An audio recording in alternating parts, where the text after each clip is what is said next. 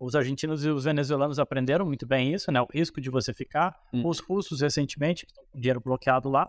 Então, parte disso é diversificação geográfica. São 27 países e contando. né? É, exato. Hum, Não sei quanto tá assistindo, é 2030. Tá achando que esse cenário ainda, ainda vale, né? Então, Exato. Seja muito bem-vindo a mais um episódio do Ouviu Investiu, o podcast aqui da Sacre, para trazer informação de qualidade. E hoje a informação vem direto da fonte, junto com o Will Castro, que é estrategista-chefe da Avenue, e com o Juan aqui também. Claro, presença do meu diretor. Senhores, obrigado pelo tempo. Obrigado especial a ti, Will. É, visita de Miami. Então, pô, já, já chega dando like aí nesse vídeo, se você tá no YouTube, né, diretor? Isso aí. E dando esse, essa abertura, segue os recados. Vamos lá, hoje também um cenário diferente aqui, para você que tem acompanhado os podcasts aqui na- no nosso canal do YouTube. Se tiver alguma dúvida no decorrer da conversa, pode deixar aqui nos comentários que a gente sempre responde, estou sempre eh, dando esse feedback para vocês. Curte aí, eu como falo lá no meu canal, já boleta o joinha que é de graça, você não paga nada e aju- ajuda muito a gente aqui a, a crescer o canal. Tá bom? Se tiver, é, é válido ressaltar também que esse podcast ele é veiculado aqui pelo YouTube, mas também você pode ouvir nas principais plataformas de áudio. E aí, no seu momento de lazer, enfim, de corrida, de caminhada, você pode ouvir também. E se quiser abrir conta aqui com a gente, tem link também. Todos os principais links estão aqui na descrição desse episódio. É isso aí. Então estamos aqui com o economista e estrategista-chefe da Avenue, Avenue Securities, que é uma corretora americana feita por brasileiros, para brasileiros, né?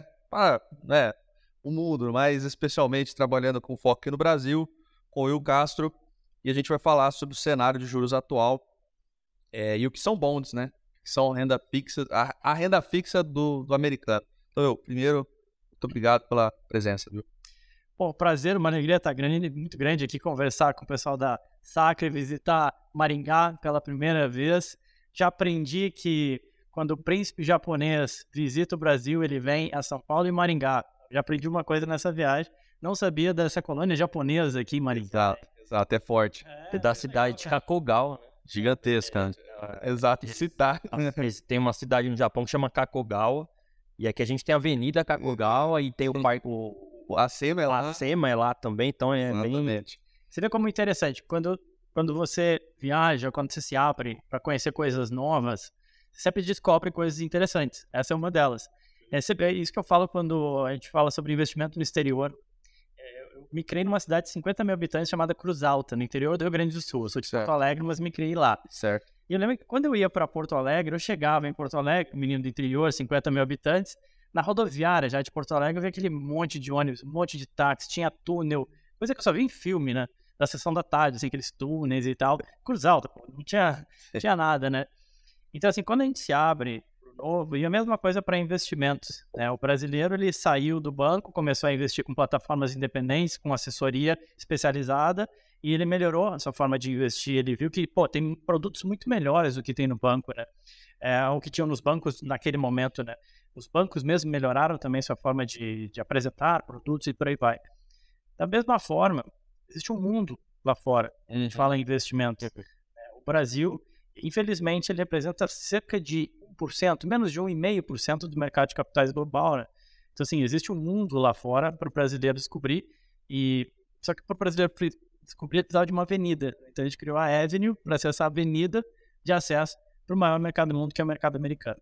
Olha aí, já tem até a explicação É, do, do nome, é. do- Eu tinha essa curiosidade, né? Boa. Sensacional. Se eu não tô louco, tá, Blanca? Eu fiz ali o meu, o meu, a, minha, a minha liçãozinha de casa na hora de fazer a pauta. Eu entrei no perfil do, do Will. São 27 países e contando. né? É, exato. Sabia dessa? É, então, né? É. Pô, se você não deu like ainda. Por esse é favor, do podcast e tal. Isso aí, meu, que satisfação. Nossa, eu viajar. De cara, minha família, tá falando um pouco da parte pessoal, né? Pô, eu sou gaúcho, me criei lá, a família toda é gaúcha, mas eu acabei me casando com uma, é, uma inglesa que, na verdade, nasceu nas Filipinas, porque a mãe dela é filipina e o pai dela era inglês. Ela acabou nascendo nas Filipinas, em Manila. Com três meses, ela se mudou para Inglaterra. E eu tenho uma filha que nasceu na Inglaterra e outra que agora nasceu nos Estados Unidos. Então a gente chega na hora de, do aeroporto lá, o pessoal olha assim, brasileiro, uma inglesa, um americano, americano. Certo, mas é isso aí mesmo. Assim, o pessoal pergunta assim, vocês são uma família? É isso mesmo? Sim, é isso mesmo. Não tem nada de errado aqui não, né? Posso carimbar? Go Global, né? Isso é, go- muito bom esse bordão. Muito bem. Então, Will, entrando no tema aqui do nosso podcast, vamos falar de, de- de renda fixa, juros, etc. Né? Brasileiro, bom, tu comentou, tem um mundo lá fora, ótimo paralelo que você criou, e muito do que a gente fala, né? O pessoal, às vezes, quando fala assim, você, qual que é o trabalho de vocês, né? Eu gosto de resumir que o nosso trabalho, ao invés de ser um bom alocador daquele recurso, é um educador financeiro antes de tudo, né? Porque o nosso cliente, se ele não estiver alinhado com a gente, com a, com a estratégia, com a tese, etc., não vai funcionar, né? Uhum. Então, é, tem muito trabalho para a gente fazer com os brasileiros para que eles entendam como os juros afeta a vida deles. né? Agora, trazendo os juros como um aliado né, do lado de investimentos, abre esse mundo para a gente, falando de renda fixa lá fora e especificamente que a pergunta é, explica para nós essa escalada dos juros eh, nos Estados Unidos e quando que isso começou a, a, a ser relevante e quais são os, os drivers disso para que isso tenha acontecido? Não, uma... antes até de explicar, adicionar uma outra tarefa ao trabalho de vocês que você falou. Educar e alocar, né? De uma forma a proteger. Muita gente só foca às vezes na rentabilidade, rentabilidade, rentabilidade. Por que existe um negócio chamado hedge fund? Aqui a gente vai falar, pô, hedge fund, Dalio, os hedge funds, né? São super conhecidos, famosos, são os caras que estão na, na ponta da indústria, como os caras, os, os mais especializados. Gravadores, né? O que, que é um hedge fund? Hedge fund é o hedge é proteção, é um fundo de proteção. Muita gente vê o hedge fund como um cara que vai tentar buscar retornos acima da média, mas na verdade ele vai tentar proteger o teu patrimônio independentemente do cenário. Cenário de recessão, mundo acabando, o hedge fund tem que buscar gerar retorno, buscar gerar alfa. Doesn't matter, ou seja, de novo, Uhum. Bolsa caindo, o cara vai procurar algum mercado e por isso ele tem a amplitude de olhar no mercado como um todo, aonde que posso gerar retorno de forma a proteger, ser um hedge para o meu cliente. Então, o trabalho de vocês, além de é educar, alocar e fazer esse hedge, essa proteção. E aonde que você encontra proteção? Através de diversificação. Não é somente ficando em um único mercado, sujeito a uma única geografia. Né? Os argentinos e os venezuelanos aprenderam muito bem isso, né? O risco de você ficar. Uhum. Os russos, recentemente, que estão com dinheiro bloqueado lá. Então, parte disso é diversificação geográfica. E aí, quando você sai do Brasil, é a mesma coisa que você ir para Miami e querer comer feijoada em Miami. Até tem. Vai ser mais cara e não vai ser tão boa quanto a feijoada que a gente tem aqui. Uhum. Então a gente tem que se adaptar. Quando a gente vai para Miami, talvez ir num bom restaurante cubano que você tem lá, talvez comer um bom hambúrguer, uma boa IPA que tem lá. Mas não tentar comer feijoada lá nos Estados Unidos. Então acho, que esse é um ponto importante na hora de educar, explicar para os clientes que é, existe renda fixa lá, ela é um pouquinho diferente do Brasil. E existe uma realidade de juros também que é um pouquinho diferente do Brasil. A gente se acostumou aqui no Brasil com a ideia de que, ah, não, aqui eu tenho o Tesouro Selic livre de risco que me paga 12, 13. Livre de risco? Será? Né? Qual que é o risco Brasil? Uhum. A gente talvez conheça, a gente sabe que existe um risco no Brasil. Quando eu falo para vocês, pô, se você chegasse para o cliente e você, ah, pô, eu vejo uma excelente oportunidade para a gente alocar em renda fixa na Colômbia. Pô, Colômbia, cara, sei, meio estranho. Por que Colômbia, né? O México, então. Não, África do Sul, mas Turquia, então, paga um juro bom. Pô, mas será? É, te passa uma ideia de risco. Não, os Estados Unidos te passa uma ideia de muito mais de segurança. Então, Quanto mais países você foi falando aí, eu fui pensando aqui, onde que ele quer chegar com isso? Tá ficando mais, né, mais longe pra mim querer, querer entrar nessa. Não, porque existe uma coisa que é a seguinte: a renda fixa mesmo só existe nos Estados Unidos, o resto é spread. Existe essa, essa, essa expressão, ou seja, a renda fixa livre de risco é Treasury. Você começa com o título de dívida do governo americano, isso é livre de risco. Isso de fato é uma renda fixa livre de risco. Tudo diferente disso começa a ser spread. Ou seja, investir para o Brasil, para o estrangeiro, é tal qual investir na Colômbia, no Paraguai, inclusive o risco país o rating do Brasil é, é Uhum. semelhante ao do Azerbaijão, gosta a gente ou não. Então, quanto a mais que eu exijo de retorno para investir no Azerbaijão ou no Brasil, Uhum. é assim que o gringo vê. Livre de risco, tenho hoje, realidade do mercado americano, 5%. Uhum. para investir no Brasil, eu quero ganhar mais do que 5%, eu preciso ganhar mais do que 5%. Então, esse é o primeiro ponto, contextualizar que, mesmo investimentos que são considerados seguros aqui no Brasil, sob o ponto de vista internacional, eles carregam risco, Uhum. né? que é diferente do risco do tesouro americano. Então, se for só numérico, o 13 ser maior do que 5 não é suficiente para esse argumento. Exato. Um outro ponto daí, obviamente, também é a questão de ah, reserva de valor ou poupança e poupança pensando a longo prazo em moeda forte. Se a gente pensar o que aconteceu com o real, ele sai de 1 para 2, para 3, para 4, para 5, vai beliscar o 6, volta um pouco, ele foi perdendo valor. Uhum. A moeda real, ela perdeu 80% do seu valor desde a criação. né? É, um, um real comprava um dólar lá na formação do plano real, hoje compra 19 centavos de dólar. Então, isso, como é que você mantém esse poder de compra numa moeda que se desvalorizou 80%? Então, obviamente que o juro tem que fazer essa diferença, deveria fazer essa diferença e por isso que o juro deveria ser maior. É, então, essa comparação do é, 13 com 5, ela desconsidera esse ponto de que a moeda ela vai perdendo valor. Um exemplo é que nos últimos 10 anos, o dólar se valorizou 10% frente ao real por ano, em média. 10% em média. Então, em média sempre, obviamente, polêmico, né? Mas, então, assim, se, se você pensar, se fizesse uma conta bem grosseira, e tá errada essa conta, tá? É bom que se diga, é, 5 mais esses 10, eu tô falando de 15, Uhum. né, de retorno. Uhum. Pô, é totalmente comparável e melhor do que você tem no Brasil. tá? Mas eu prefiro, a melhor forma que eu acho de comparar, de fato, é que no Brasil a gente aprendeu que, cara, o pré-fixado é, tem que ter muito cuidado, porque a gente nunca sabe o que vai ser a inflação amanhã, tem um estouro de câmbio, é um arcabouço fiscal que não vem bem, né, e por aí vai. Então a gente vai sempre na NTN ou no IPCA+, para ficar mais seguro. Legal, concordamos. IPCA mais 5, IPCA mais 6, aí depende do risco. Por que não você ter dólar mais 5? Só muda o indexador. Sim. Quem tinha GPM sentiu bem na pele isso, né? O indexador, um indexador diferente, mais condicionado a dólar, né? Então, é, da mesma forma que você tem IPCA mais 5 e não tem problema, e é bom você ter IPCA mais 5, você pode ter dólar mais 5. Essa é uma forma de você diferenciar é, o seu indexador. E aí, aproveitar que, de fato, nesse momento a gente encontra o dólar mais 5. Né? Porque quando a gente olha para trás, os últimos 10 anos, o retorno médio de uma Treasury é de 1,5. Nossa. Por isso que se fala, pô, investir em renda fixa Estados Unidos é muito ruim. Porque de fato é, é 1,5%, não vale a pena. Por isso que muita gente investe na bolsa, pessoas investiam. Sem todo esse contexto, querendo ou não, o brasileiro tá olhando ainda os 13 contra os 5. Sim, né? Porque ele, ele tá comprado em real, né? Exato.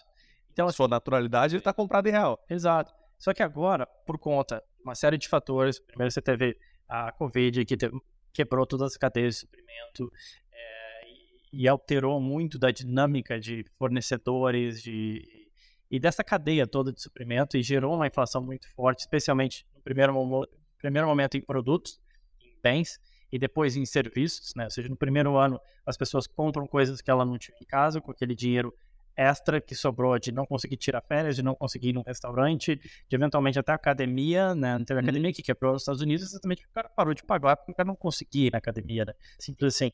Então, aquela, aquele dinheiro que foi, de certa forma, economizado, você teve uma injeção monetária muito grande, gerou uma inflação muito grande, primeiro, de produtos, e que depois, no segundo ano, 2021, isso, 2022, essencialmente de serviços. né? Mas, e, em suma, você trouxe mais inflação né, para o sistema monetário como um todo, isso no mundo. Na Europa foi assim, no Brasil foi assim, e nos Estados Unidos foi assim. Ora, como é que se combate a inflação tradicionalmente com política monetária restritiva? Principal, principal instrumento de política monetária é juros para cima. Você pode aumentar a taxa de desconto, diminuir base monetária, fazer outras coisas, mas em suma, o principal é aumento de juros. Então, o Banco Central americano teve que correr para aumentar juros. Ele fez uma aposta que hoje se mostrou errada, mas que naquele momento parecia fazer algum sentido. Dizer, não, essa inflação é passageira.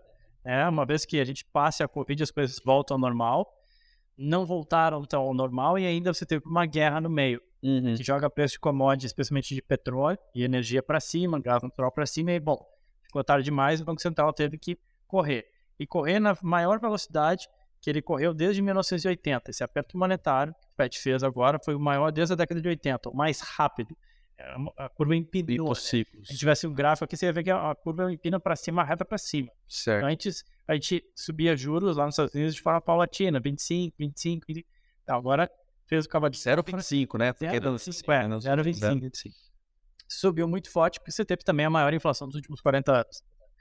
É, e aí, essa escalada de juros fez com que o, os Estados Unidos acabasse se tornando um país interessante para quem busca investimentos em renda fixa. Até escrevi um artigo no Brasil Journal fazendo essa, essa provocação. Né? Estados Unidos, o país da renda fixa, né? que a gente não pensa dessa forma. Sim. É o Brasil que geralmente ganha é, Exato, Brasil, Turquia, né? Países com altos juros. Uh, mas brincando até porque, se a gente pensar, os anos 80 voltaram um pouco à moda, né? Nas, nas cores, na uhum. música, de certa forma, quando você pega o indie pop, indie rock lá. Os anos 80 voltaram muito, não sei se é porque, talvez eu sou dos anos 80, pra mim, pra mim Itália. tu tá vendo esses pontos? Eu tô vendo isso, exato. Mas parece que voltou um pouco, eu brinquei com o seguinte, cara, tanto é verdade que a inflação dos anos 80 voltou e os juros dos anos 80 voltaram também, né? Até na economia, os anos 80 voltaram. Legal, boa. E, e, e assim, não sei se você quer fazer algum complemento. Era, era, mais esse contexto mesmo, e aí acho que até já tem até a ver com a próxima pergunta, porque a gente vê aqui, Will, é, a, a, o, do ponto de vista de assessoria, né, a gente vê os investidores de renda fixa tão polvorosos né, com, com os juros atual nosso aqui, e a publicidade por parte também da, dos bancos corretoras agressiva em cima dessa pauta, né, de que o juros está alto. E então queria ver, assim, saber lá como que o mercado aproveitou isso, né? Porque do, você é economista, deve saber do ponto de vista de da economia em si, até que ponto é bom, né? Juros altos, inflação alta, recessão, guerra, covid. Mas o mercado? Falando de mercado, como que o mercado lidou com esse contexto? Você está sendo né, a, o oba-oba que está sendo aqui para o investidor. E até pouco tempo atrás a gente estava falando de renda variável, né? Como para as bolsas, etc. E agora muito se fala de renda fixa. Até inclusive, é, incrementando até um rapport que a gente tem com os clientes aqui hoje. Os clientes que a gente tem aqui da base da Sacre, para indo ali para a ideia de investimento exterior. Então a gente tem pego muito, né? A reação do Brasil aqui em si, em si né? Falando de renda fixa americana, cresceu realmente os olhos. Então a gente tem vendido muita renda fixa aqui né? Mas seguindo a pergunta ali, como o mercado lá fora tem reagido a essas altas de juros? Em termos de produto mesmo, Exato. de oferta, de, de sabe, de, de uhum. buscar o recurso ali do investidor.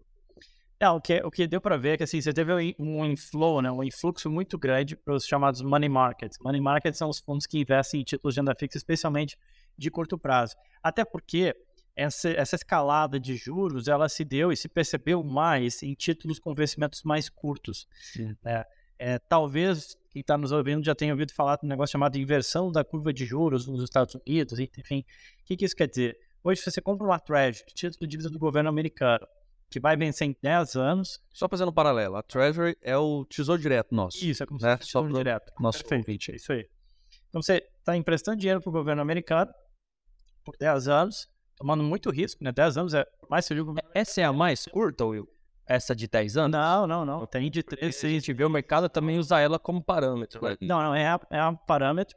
Você tem treasury de 20, de 30 anos, você tem treasury de, de 12 meses, as T-bills. É só que daí muda o nome, até conceitualmente interessante.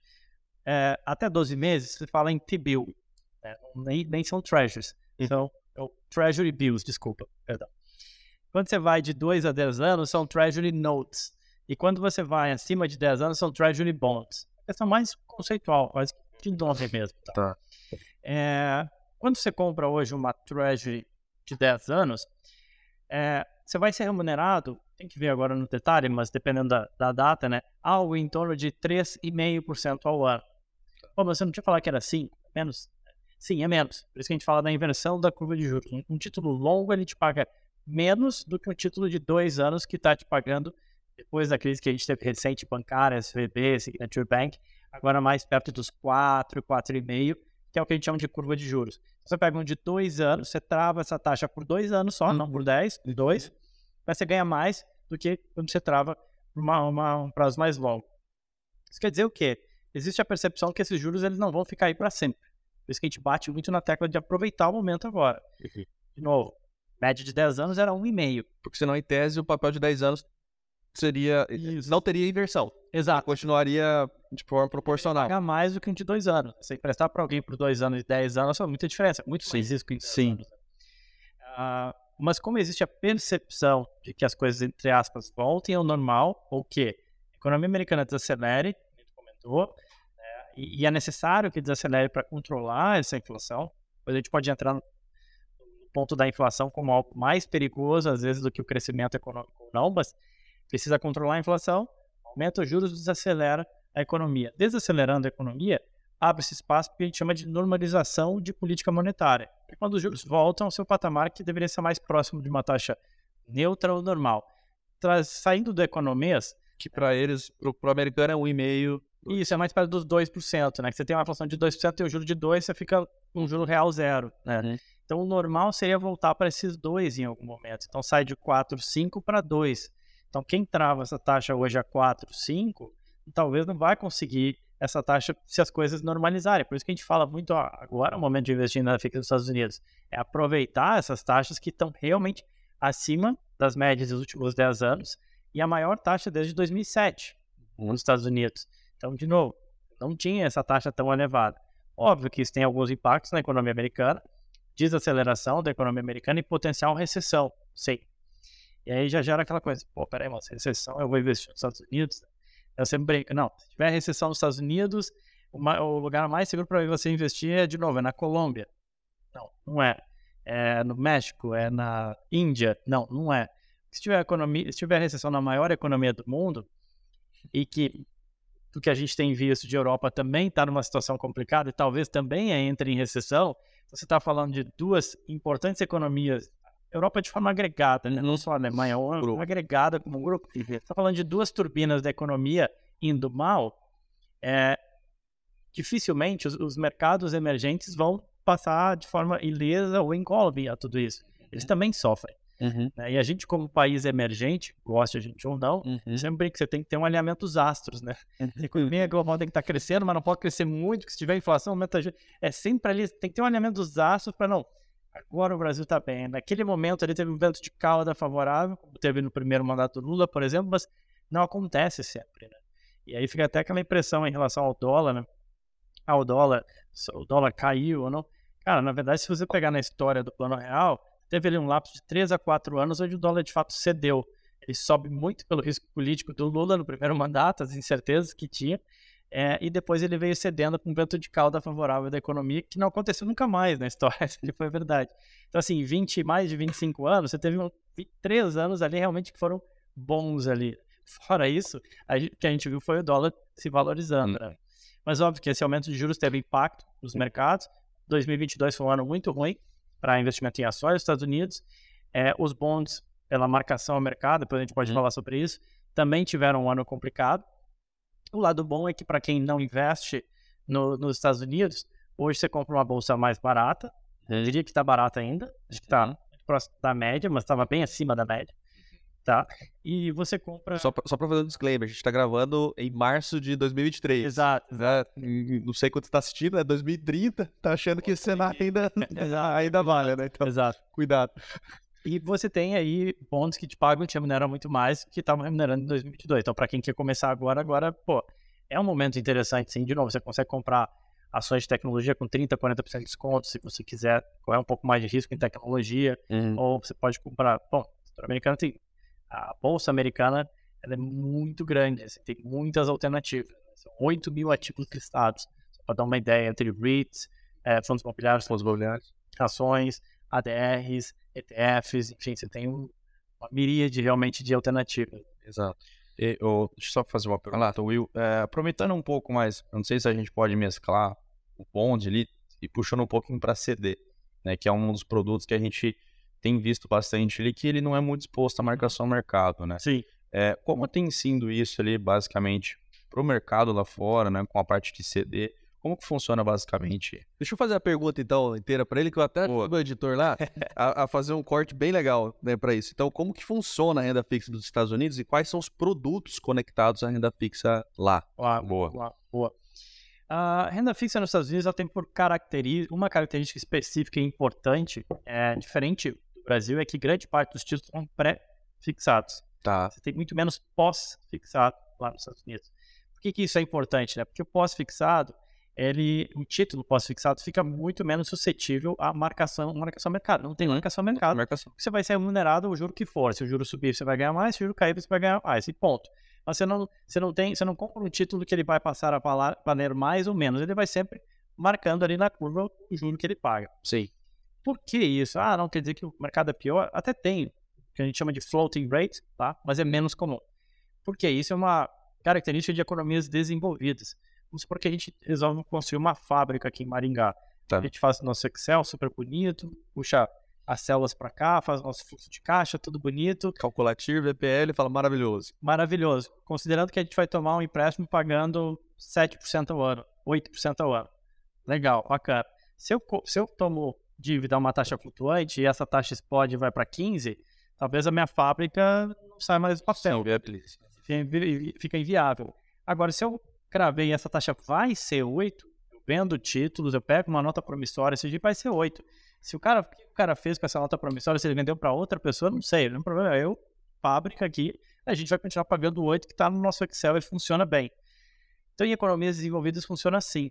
A grande parte das empresas se, se, uh, se financiam com uma taxa de juros fixa, onde você consegue ter uma previsibilidade, você consegue desenvolver coisas. Pensa que você vai construir uma, próprio governo, construir uma ponte, construir uma hidrelétrica, 20, 30 anos.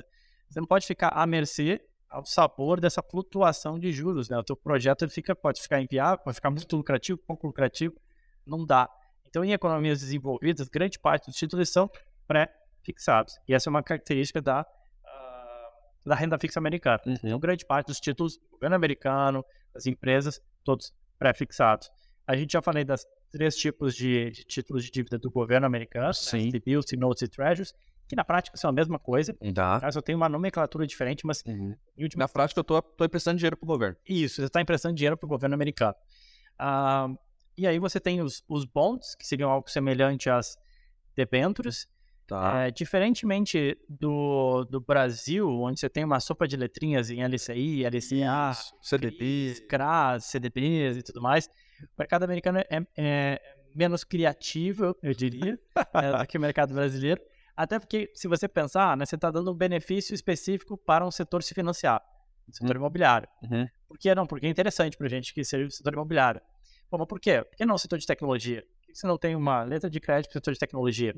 E assim vai. Daí todo mundo começa a pedir uma letra de crédito específica né, que incentive e que compita com crédito. Uhum. Por quê? Porque no Brasil você está competindo com o BNDES, às vezes que está dando crédito mais barato. Então você tem essas, essas discrepâncias que você não tem lá nos Estados Unidos. Não, todo mundo vai para o mercado de capitais e, cara, se você é uma boa empresa, você capta lá. Você consegue captar lá. Beleza, você tem o título do governo americano que normalmente vai pagar menos mesmo. E, e a ideia é que pague menos mesmo.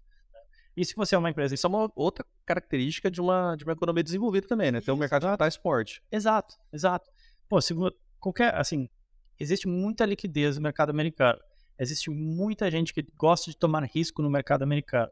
Então, se você é uma empresa pô, que tem uma situação de dívida bem complexa, super alavancada, mais, ainda assim, você consegue Tem seu se espaço. financiar pagando mais juros. É simples, é mercado. E quem está comprando aquele título sabe, poxa, se eu estou ganhando um juro muito alto, é porque eu estou tomando um risco muito alto. Uhum. Um exemplo, né, trazendo para a nossa realidade, você tem alguns bonds na nossa plataforma de empresas de companhias aéreas como a Gol e a Azul. Companhias aéreas têm um certo risco, têm uma alavancagem muito alta, elas têm umas taxas muito elevadas. Mas eventualmente tem liquidez, porque tem gente, não, eu tomo o risco de que eventualmente Tá se essa empresa quebrar, ah, é problema é meu, o risco é meu.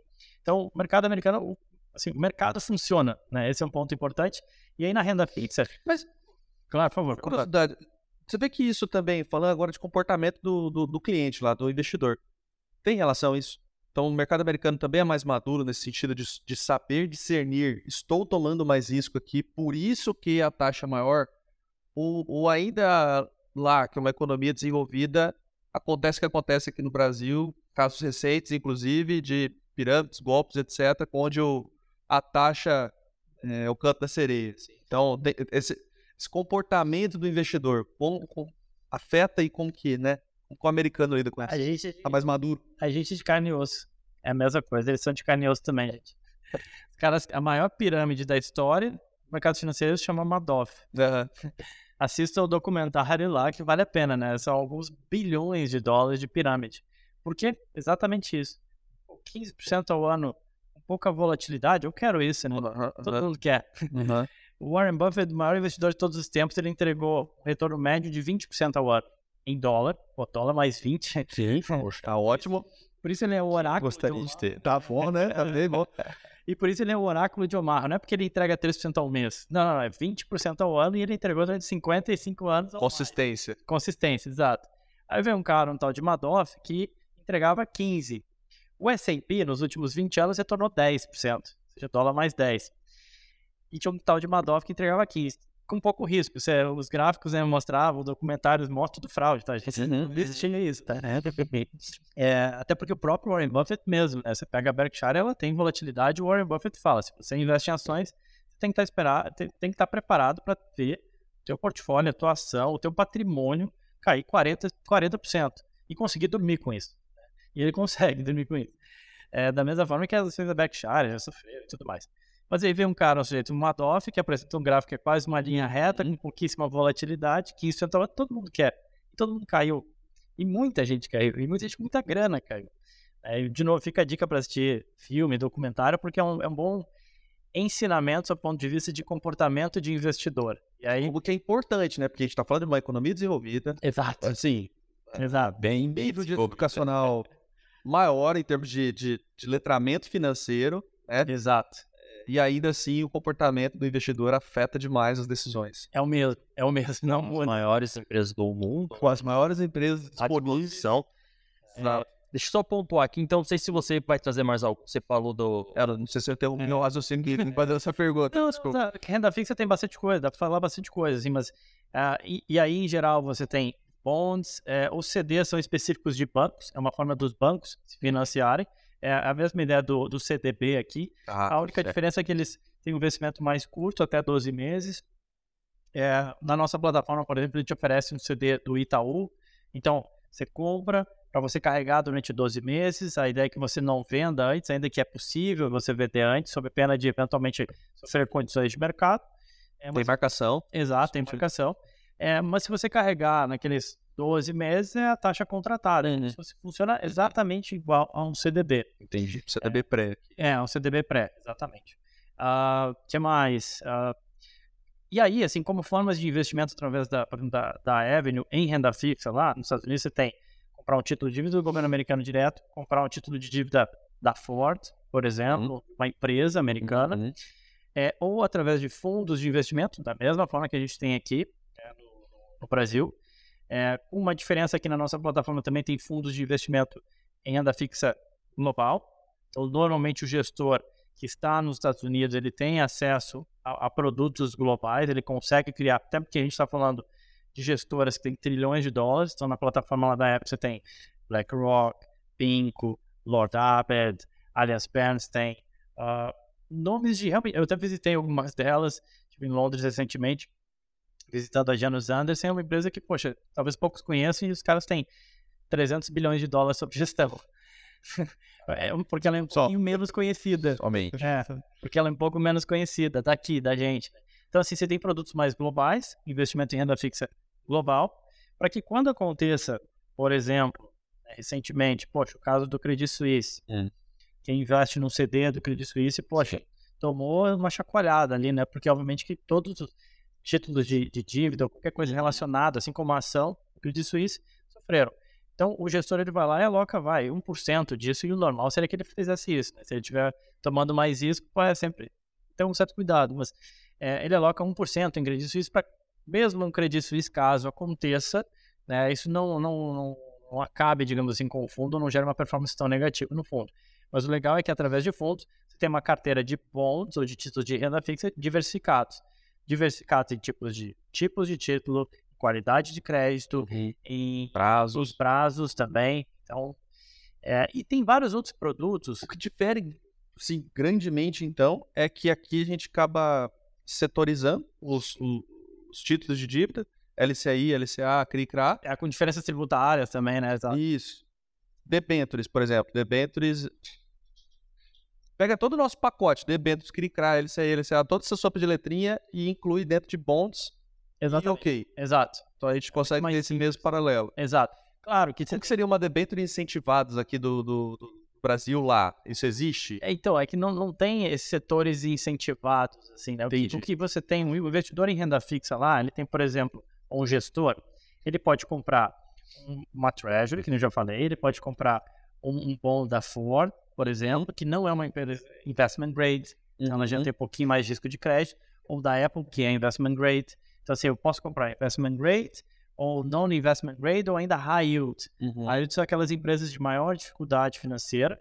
Dificuldade não, mais alavancagem. Você Uhum. consegue pagar sua dívida. Agora, obviamente que em solavancos de economia, muitas vezes, empresas Elas vão sentir. high yield podem sentir. Recentemente, um exemplo, a Harrods, a locadora de veículos, ela praticamente quebrou, está se reestruturando. Bed Bath Beyond, grande empresa varejista americana, quebrou, está se reestruturando. Então, assim, mesmo grandes empresas quebram. Tá? Uhum. Então, assim, quando você vai para o high yield, você espera mais yield, mais, mais juros, mais rendimento. Só que, eventualmente, você corre o risco ali. Né? Então, o gestor ele tem isso. Ele pode ir para as mortgages seguradas ou não pelo governo americano. Então, existe uma diferenciação, sim, termos de títulos, que a gente não oferece para pessoa física. É, mortgage backed securities, ou commercial ah, backed securities, são basicamente títulos imobiliários Tá. protegidos ou não por agências governamentais. Seria uma espécie de investidor profissional que tem acesso a esse. Exato. Normalmente são os fundos que têm acesso. Então, Tá. porque você vai financiar um setor específico, uma mortgage, né? ou seja, uma hipoteca de Hum. casas, ou hipoteca de escritórios, ou hipoteca de um shopping, por exemplo, tá? É, São grandes volumes. que são grandes volumes e normalmente sim ou não protegidas pelo governo americano. Tem hipotecas que não são, mas tem hipotecas que, poxa, se eventualmente houver um default, se, aquela, se aquele título eh, tiver algum problema, algum default, o governo americano garante o pagamento daqui, daquele principal e dos juros. Tem outros que não são. Sim. Os que, que não são oferecem mais juros, oferecem yield maior, porque você está tomando um risco maior. Sim. Então é isso, você tem um espectro grande, mas nem todos são. E tem uns que nem fazem sentido para a pessoa física brasileira. Por exemplo, são os, os municipals, né? O Muni lá. Você basicamente financiar a Califórnia, ou Nova York especificamente, ou Miami especificamente. É, no Brasil já teve isso. Né?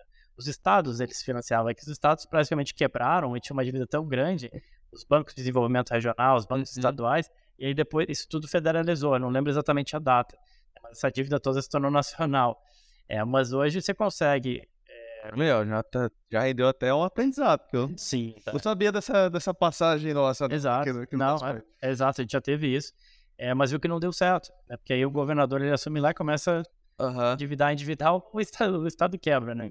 Ah, o que, por que que faz sentido o municipal? Porque lá aí você tem uma isenção de imposto. O- por exemplo, eu moro na Flórida. Se eu comprar um título de dívida de um projeto da Flórida especificamente, eu não pago imposto. Esse seria o incentivado, então. Isso, exato. Boa.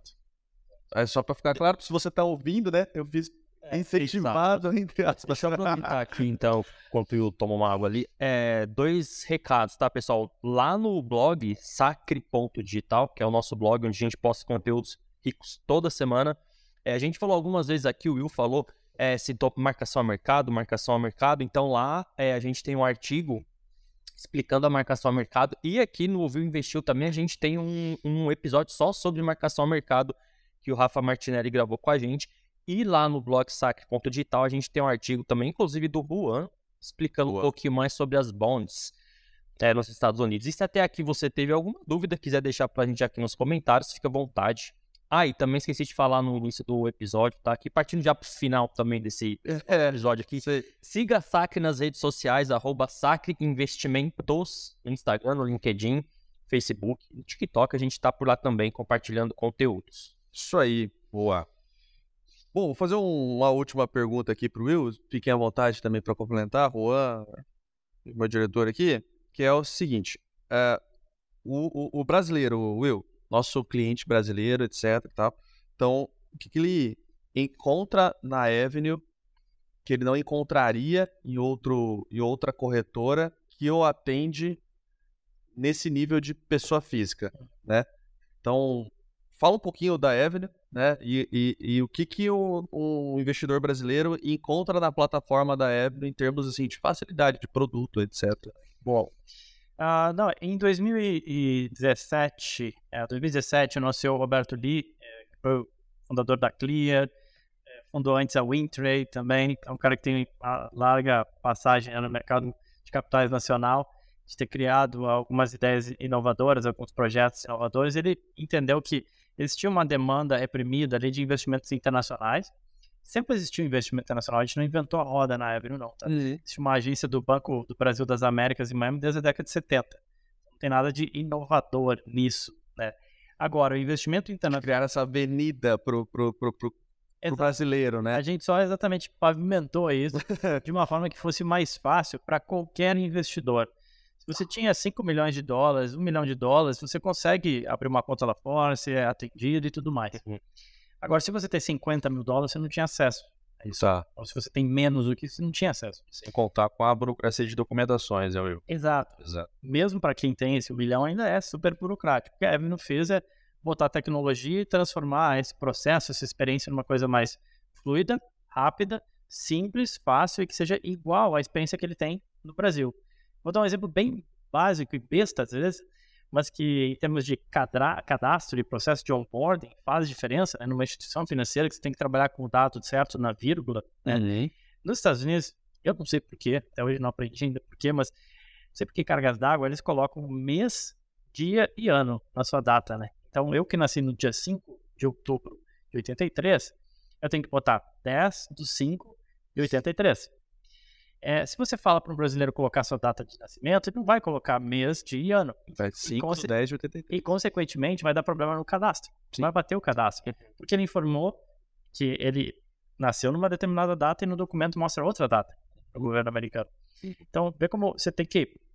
Como é que eu faço isso de uma forma que eu consiga criar um veículo de acesso em que, onde milhares de pessoas vão abrir conta, sem ter que me ligar para saber como é que faz para preencher o negócio, né? Sem ter que papel e não precisar de alguém do lado ali para. Não, não, aqui tem que botar a data assim, ó, porque senão vai dar um problema lá. Eu não posso botar Social Security Number. Ninguém sabe o que é Social Security Number. O cara sabe o que é CPF. Uhum. né? Então, todo esse tipo de coisa, esses, detalhezinhos bobos, de novo, mas quando você fala em varejo, você não está falando de um ou dois clientes. A Avenue hoje tem, tem tá estamos chegando a 650 mil clientes. Se tiver 1% de problema né, na berça, 1%, a gente está falando de 6 mil pessoas me ligando. Não tem como, a gente não consegue atender. É, então, você tem que criar uma forma que consiga escalar, que seja fluido, que todo mundo consiga, qualquer pessoa consiga abrir uma conta em 15 minutos. E foi isso que a Avenue conseguiu fazer. Então você consegue abrir uma conta com comprovante de residência do Brasil, com documento do Brasil, não precisa passaporte, não precisa visto, não precisa nada, CNH e o teu comprovante de residência, e você abre uma conta é, em 15 minutos. E você consegue fazer um Pix do teu banco, do Itaú, da Caixa, do Santander, do que que seja, para a Avenue, e da Avenue você aperta um botão e você fez o câmbio. Deu, seu dinheiro já está nos Estados Unidos. Então a gente tem experiência de que, assim, em 20 minutos você pode se tornar sócio do, do Zuckerberg, comprar o site do Facebook esteja onde você estiver. Aqui em Maringá, em 20 minutos você se torna sócio do Mark Zuckerberg investindo em ações do Facebook, ou do Jeff Bezos, ou do Elon Musk, o que quer que seja. E isso foi inovador. Então, qualquer um poderia ser, ser sócio desses caras, conquanto que tivesse um valor muito alto, passasse por um processo burocrático e fizesse todo o câmbio e demorava. Isso não, no varejo não, não tem como escalar isso. E aí coloca a tecnologia e consegue escalar isso. E aí com isso a gente chega a 650 mil clientes, mais de 2 bilhões de dólares sob custódia em 4 anos. Quer dizer, a gente faz o launch da companhia em 2019 e de lá para cá tem sido uma história de muito trabalho e muita coisa legal. E aí junto a isso a gente teve como sócios investidores o SoftBank no primeiro momento e agora recentemente, mais recentemente o Itaú comprou 35% de participação na empresa.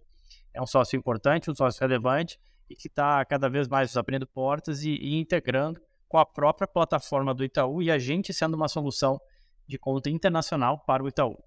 Legal. Então, além de investimentos, tem uma conta bancária junto ali É, na exato. Future. Assim, hoje Conta de. Ah, eu sei porque eu tenho minha conta lá também no. Mas você usa até no Brasil o cartão da Avenue. você pode usar, exato. Não- E, eu, e é simples sim, tá, pessoal? Eu comprei uma ação da. Frações de ações. Frações de uma ação da Amazon. É. Eu comprei na prática. Isso aí. Pô, inclusive, isso pode ser uma pergunta do, do, do próximo episódio que a gente vai gravar aqui com ele, né? Só para não misturar os assuntos. Sim. Mas essa, essa tecnologia também me, me chama a atenção, né? Da fração de ações, né? Exato. Então, assim, é- essa ideia de ser fluido realmente. Então, a gente tem, obviamente, tem um chat de atendimento todo ele em português, esse é um diferencial. É, você pode abrir uma conta numa São brasileiros mesmo ou não? Já contando, abrindo o segredo, assim, né? Todos brasileiros? É, do- o pessoal que atende lá no chat, no suporte, tudo, tudo brasileiro. Sim, grande parte atendimentos. Não é o Google não, então, traduzindo. Não, Nem, nem o chat GPT. Não, Exato. A gente tem, ah, tem alguns gringos na empresa, mas a diria que são bem, bem minoria mesmo. Grande parte é de brasileiros. Eu resido em Miami, você tem, a gente tem um time em Miami, tem um escritório também, assim, nosso headquarter, né, nossa principal operação é São Paulo e Miami, são os dois. A gente tem operação de captação de recursos aqui no Brasil, né, para você conseguir captar, Uhum, fazer parte do sistema de pagamento nacional. uhum. E isso até é importante dizer, porque a gente aí é regulado pelo Banco Central e a gente tem uma DTVM no Brasil, então CVM e Banco, do, e Banco Central do Brasil nos regulam, né? Uhum. É, se a gente fizer qualquer irregularidade, esses caras que protegem todos os investidores nacionais também vão, vão proteger vocês. Sim. E lá nos Estados Unidos a gente também é regulado pela SEC e pela FINRA. Então a gente tem é, duas estruturas para botar isso. São órgãos semelhantes ao Banco Central. Isso, exatamente. Então a gente tem duas estruturas, uma em São Paulo e outra em Miami, para botar tudo isso de pé e transformar isso de uma forma rápida, fácil e fluida e, e totalmente regulada em mercados que a gente conhece, né? Não é, é- não são paraísos fiscais ou coisa do gênero que muitas vezes uma forma de investimento internacional que alguns agentes usam é através disso, não tem problema nenhum. Só que às vezes a, a regulação e a proteção para o pequeno investidor pode ser um pouco é diferente do que a regulação dos Estados Unidos. né? Então a gente está lá, a gente é um broker dealer é, licenciado, enfim, que faz parte do sistema financeiro americano. Legal. E aí, em termos, desculpa te falar, te cortar, mas em termos de produtos, a gente ofereceu. A gente começou sendo uma casa essencialmente só de produtos listados, Tá. e aí só, são 8 mil, né? São ETFs de renda fixa, são REITs, que são fundos imobiliários, são ações ADRs, então você tem muita coisa. Quando a gente foi avançando, a gente adicionou é, fundos, fundos de investimento, né? então você tem fundos de renda fixa do mundo inteiro também, das principais gestoras. A gente tem os bonds, que são investimentos em renda fixa, e a gente também tem uma conta, e a gente fala muito em vida financeira global. né? Não é só investir, é ter uma vida financeira global. Então você tem um cartão de débito hoje, e, e, cara, tem muito trabalho pela frente para melhorar e expandir essas fronteiras de vida financeira global. Legal. A pergunta que O eu... nicho, né, do, do cartão passa em mais, né, de 150 países, né, Will? Isso, já foi usado mais... Então, mais de 150 países, o cartão de débito, funciona mesmo. você deixa apenas o seu saldo em dólar, né, e aí ele converte ele para moeda local do país que esteja, né, então, obrigatoriamente você, cliente, precisa estar nos Estados Unidos, né, Exato. então você pode estar na Europa, Ásia, assim, país que seja, Ou usando os teus recursos em dólar. exatamente, A tecnologia ele já faz essa conversão.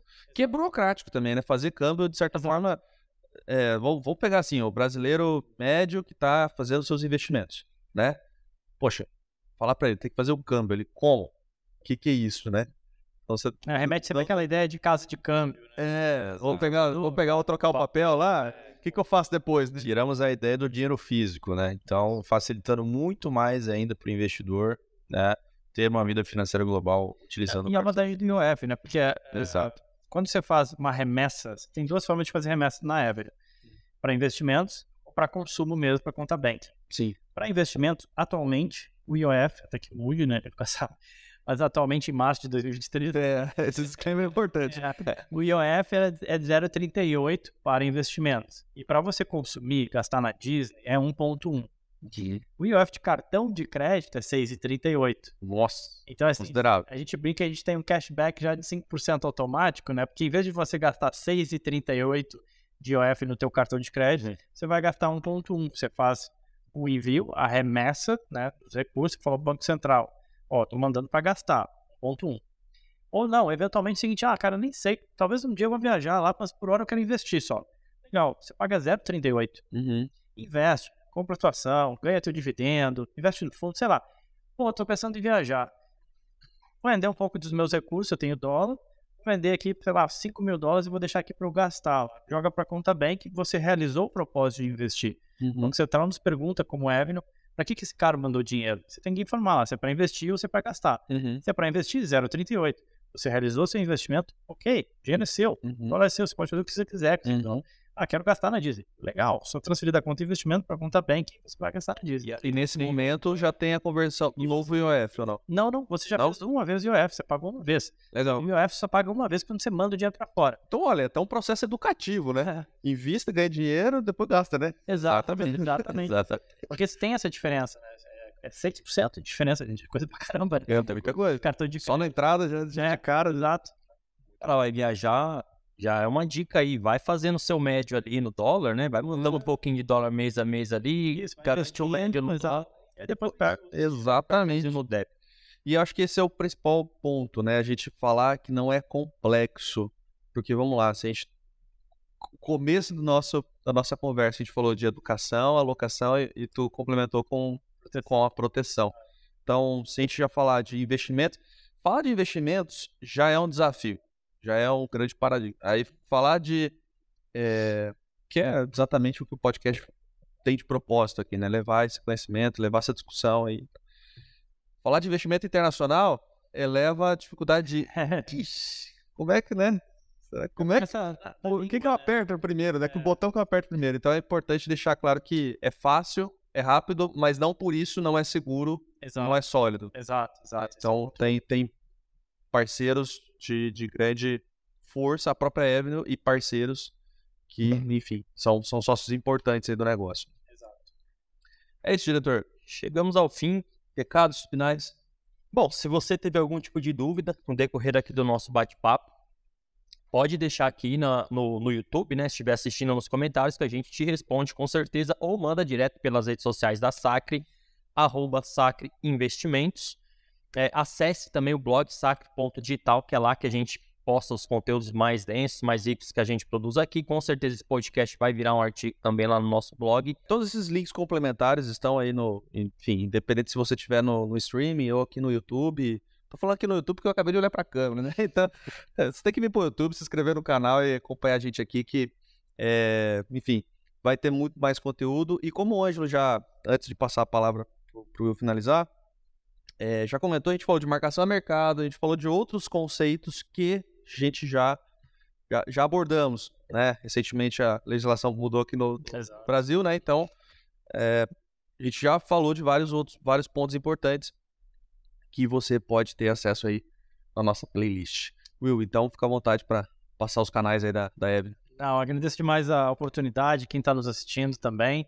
É, convido vocês a se tornarem nossos, nossos clientes. Nos sigam nas redes sociais, a gente tem é, Twitter, é, é, Instagram, LinkedIn, eu estou em todas, a Evelyn está em todas também, que é uma forma da gente estar próximo hoje em dia, a gente usa bastante, né?